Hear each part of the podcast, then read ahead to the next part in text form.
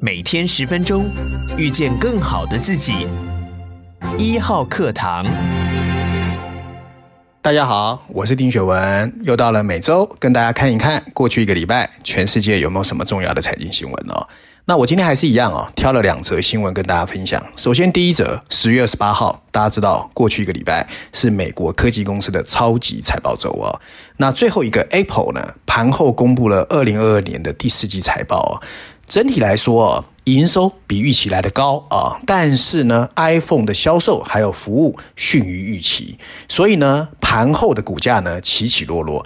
科技股今年真是屋漏偏逢连夜雨。那当然啦，由于全球经济放慢，还有成本压力不断加大哦，本来被市场预期呢，这个获利还是会很好的所谓的 Big Five 哦，美国五大科技公司 MAMA 妈妈啊，在过去一个礼拜公布财报之后呢，其实整个市值蒸发了八千亿美元，很可怕哦。那另外第二则新闻我要谈的也是十月二十八号，国际货币基金组织 IMF 对亚太地区哦提出了警告，它开始调低亚太的经济成长率哦，调到百分之四啊，明年的增长率百分之四点三，那比四月份本来提出的预期呢，分别调降了零点九个百分点和零点八个百分点。不过呢，跟二零二一年的百分之六点五比起来，真的调很多。那 Bloomberg 呢也认为啊，随着高通膨、地缘政治紧张，还有全球需求的下降，尤其中国、台湾的经济势头也会承受压力，我们要怎么解读啊？首先，第一则新闻呢，我们看看富比士怎么说。富比士的标题写的是：随着妈妈业绩的放软，大型科技股在二零二二年的表现不好。CNBC 的标题写的则是：分析师把苹果 Apple 啊视为科技领域最后一个避风港和亮点哦。那伦敦金融时报的标题写的则是：大科技的残酷一周，Big Five 哦。八千亿美元的估值被抹去哦。其实，如果你有机会出现哦，出国，就是台湾已经放松隔离了嘛，你会发现啊，印度跟东南亚的发展非常快。如果你有机会去所谓印度的钦奈或者是呃班加罗啊，你会看到路边有很多长得像台湾科学园区的建筑物，一栋接一栋。为什么？全球供应链正在整合。那整合跟移转的过程里面，这些科技公司其实压力是很大的。那很多人就开玩笑说啊，这些看起来很像科学园区的，其实是什么呢？他们有一个共同点，就是他们的客户都是水果公司，其实说的就是 Apple 啊。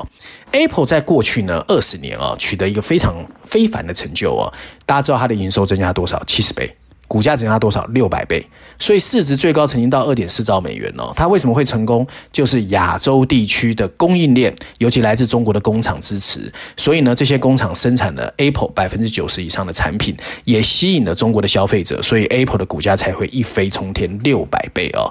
可是，随着经济的变化和地缘政治的变化，Apple 正在开始跟中国脱钩哦，所以呢，过去我们如果买过 iPhone，你会看到它外面白色的包装里面有一个有 California 的 Apple 设计哦。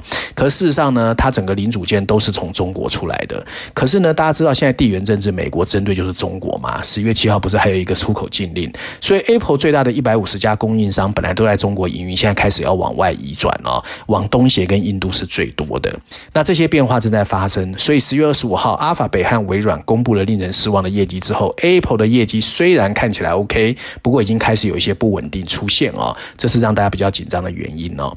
那二零一七年呢，Apple 曾经在印度跟越南列出了十八家供应商，去年已经变成三十七家，未来可能会越来越多。事实上，我们现在很多人用无线耳机嘛，对吧？无线耳机已经有一半在越南制造，二零二五年会有三分之二。那现在 Apple 的产品只有百分之五不到哦，是在中国以外产生，但很多人说二零二五年之后会达到百分之二十五。所以正在脱离中国，那为什么会有这些转变哦？如果以 Apple 为一个考量，我相信所有的科技业，尤其做产品的，都有一样的压力。首先，第一个就是要分散营运风险嘛。二十年前呢，因为 SARS，很多服装业哦，尤其台湾的，从中国移往越南，很多都在越南。那这一次呢，所谓 COVID-19 又上了同样的一课，所以很多公司，包括做笔记本电脑的广达，都开始往东南亚、印度去移动哦。没有办法，因为供应链混乱哦。第二个就是为了要控制成本。过去十年哦，中国的平均工资已经涨了一倍以上哦，所以呢，按照所谓的黑 Hunter 公司的调查哦，二零二零年中国制造业工人的月薪是五百三十美元，已经是印度跟越南人的两倍哦。那过去很多人会抱怨说啊，反正印度跟东协的这个基础设施那么烂，所以要转过去很难。可这几年呢，因为政府有钱啊，很多的招商引资的政策开始在让这些企业了不得不往那边去移转，台商也是很多过去了啦。那对 Apple 来说也是这样，而且印度加东协的市场规模也不输中国啊。那如果我在中国可以赚到内需市场的钱，我到东协印度还是有一样的逻辑哦。那第三个呢，当然就是 Apple 的转变的最后一个原因就是地缘政治。中国跟美国之间看起来啊，已经很难回头了，两个剑拔弩张的情况只会越演越烈。所以最近今年夏天哦，Apple 也开始要求台湾的制造业要把你的产品贴上台北制造。那就为了安抚挑剔的中国海关官员。那对美国来说呢，他绝对不会让中国有任何机会脱困的。所以呢，台湾企业其实变成一个观察重点嘛。所以很多台湾企业现在其实也很两难。那如果把生产转出中国，能不能避免所有的打击？很难。其实事实上，连中国很多的企业，包括什么立讯啦、歌尔啦，甚至本来在大陆的伟创、英业达，都往东南亚移走。但是很多人现在在猜说，美国下一步会不会针对这些中国企业到东协、印度去？其实现在看起来短时间内不会啦，整个切断其实有点难。不过压力有没有？肯定有啊，所以我才一直在讲哦。二零二一年科技产业真是爽得不得了，可到了二零二二年，还有再过来的二零二三年，我现在压力会越来越大。那 Apple 呢，是最明显一个观察重点，它曾经吃香喝辣，因为全球化还有全球化的供应链。现在 Apple 到底怎么做？我想也所有人 focus 在看的哦，我们都可以睁大眼睛好好看一看。第二则新闻呢，我首先要引述是路透社啊，路透社的标题写的是 IMF 国际货币组织下调了亚洲的经济增长预测，而且警告美元会面临强劲的压力。CNBC 的标题写的则是 IMF 警告亚洲经济体可能必须为不断上升的债务还有资本外逃做好准备。经济学人的标题则是写习近平在中国市场引发了大规模的金融市场的抛售哦，所以整个亚洲的压力很大。然后 IMF 的亚太部主任啊，在新加坡召开的一个记者会上说，贸易的不确定性还有限制性的增多发展下去，会加剧世界分裂的破碎情势。亚洲因为是全球供应链的关键参与者，蒙受的损失更大。在一个破碎化的世界，亚洲会比其他地区损失更多。那二零一八年的中美贸易战哦，全球破碎化就已经出现了。那此后只是没有人想到越演越烈。那俄乌战争之后更糟糕。那 IMF 就公开表示哦，针对俄罗斯的制裁措施，让各方贸易关系存在的不确定性越来越多。那国际货币组织 IMF 发布的亚太地区的经济展望 Outlook 的哦，里面就说，尽管跟其他地区比，亚洲的通货膨胀相对不是那么高。不过因为啊这些央行会继续升息，所以通货膨胀预期不会脱离锚定。那国际货币组织也表示啊，亚洲今年初啊，本来是经济很强势的反弹，正在失去动力。第二季开始就不行了。现在呢，货币政策继续收紧啊，亚洲地区的压力会越来越大。那首先我们要第一个观察的重点就是贸易跟金融的破碎化啊。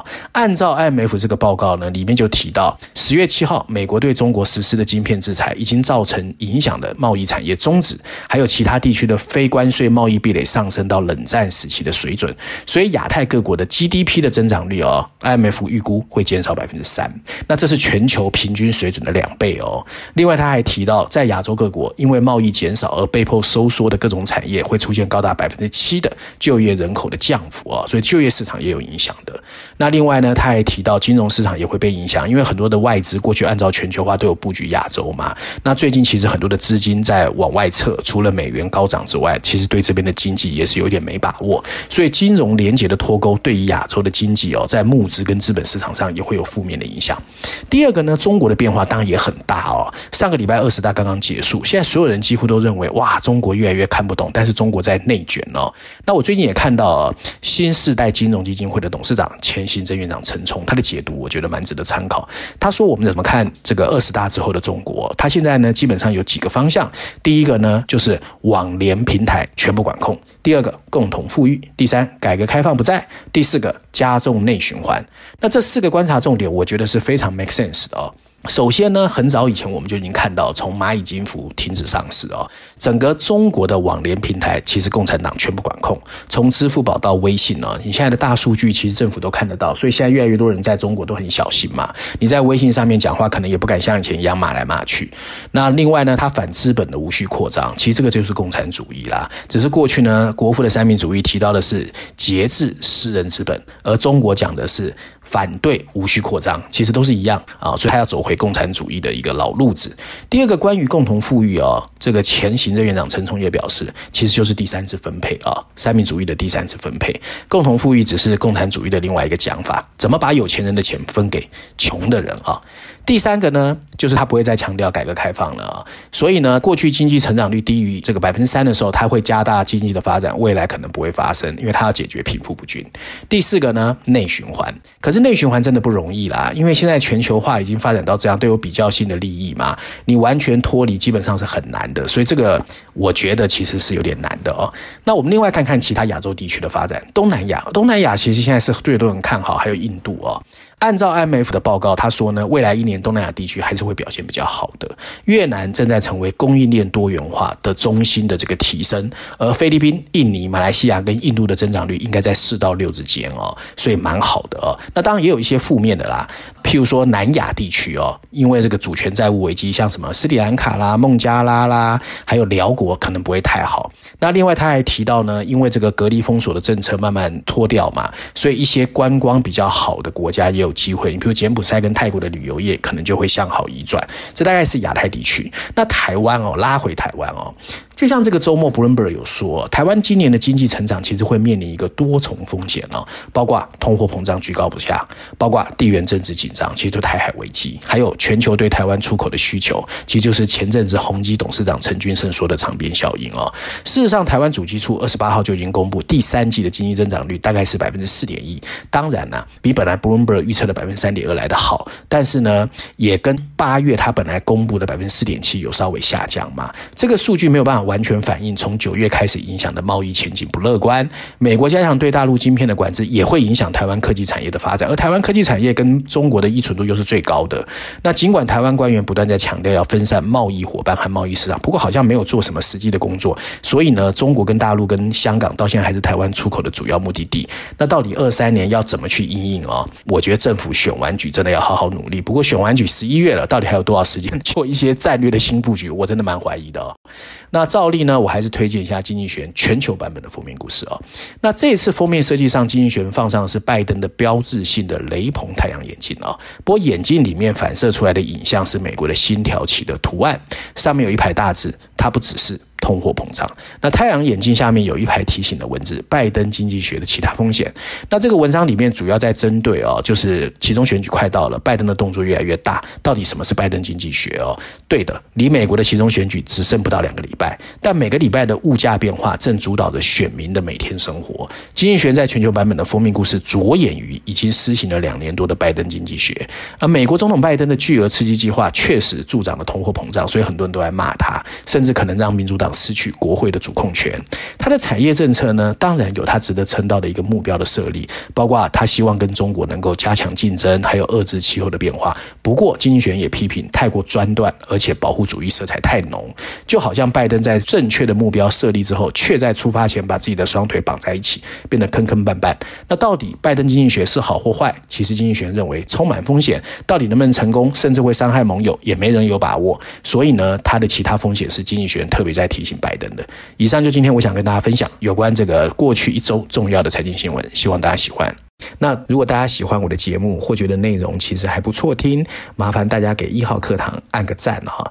我想大家的支持就是我继续努力的动力。我们下礼拜见。